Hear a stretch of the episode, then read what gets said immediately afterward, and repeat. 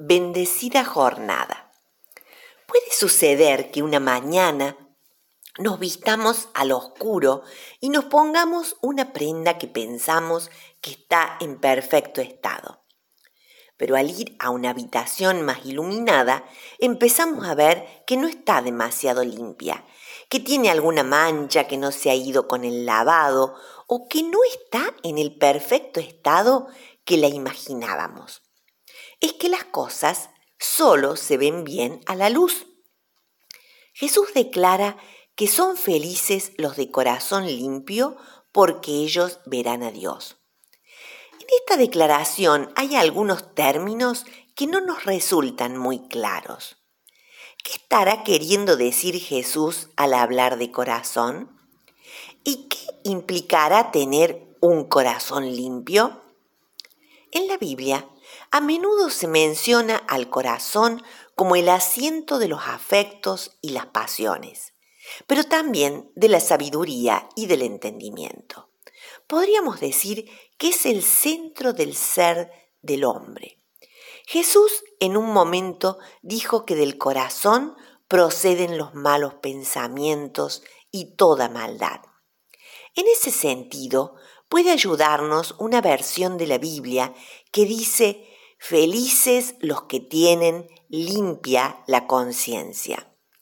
Pensando en otros pasajes del Nuevo Testamento, tal vez podríamos inferir que tener una conciencia limpia, pura, hace alusión a no tener dobles intenciones, a ser de un solo sentir, a ser perseverantes en nuestro deseo de seguir a Dios. Y ante esto también nos preguntamos, ¿Es posible tener una conciencia limpia delante de Dios?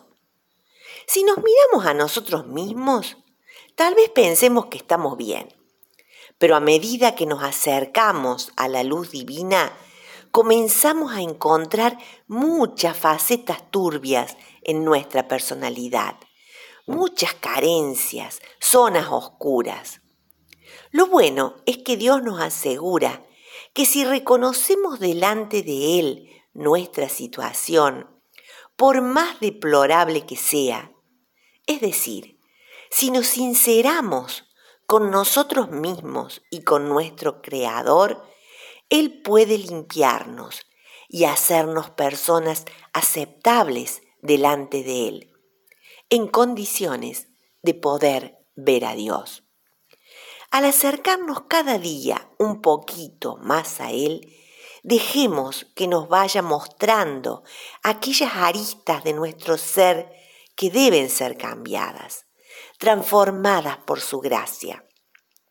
Solo a través de su intervención seremos restaurados, limpiados y podremos tener una relación cada vez más estrecha con nuestro Dios.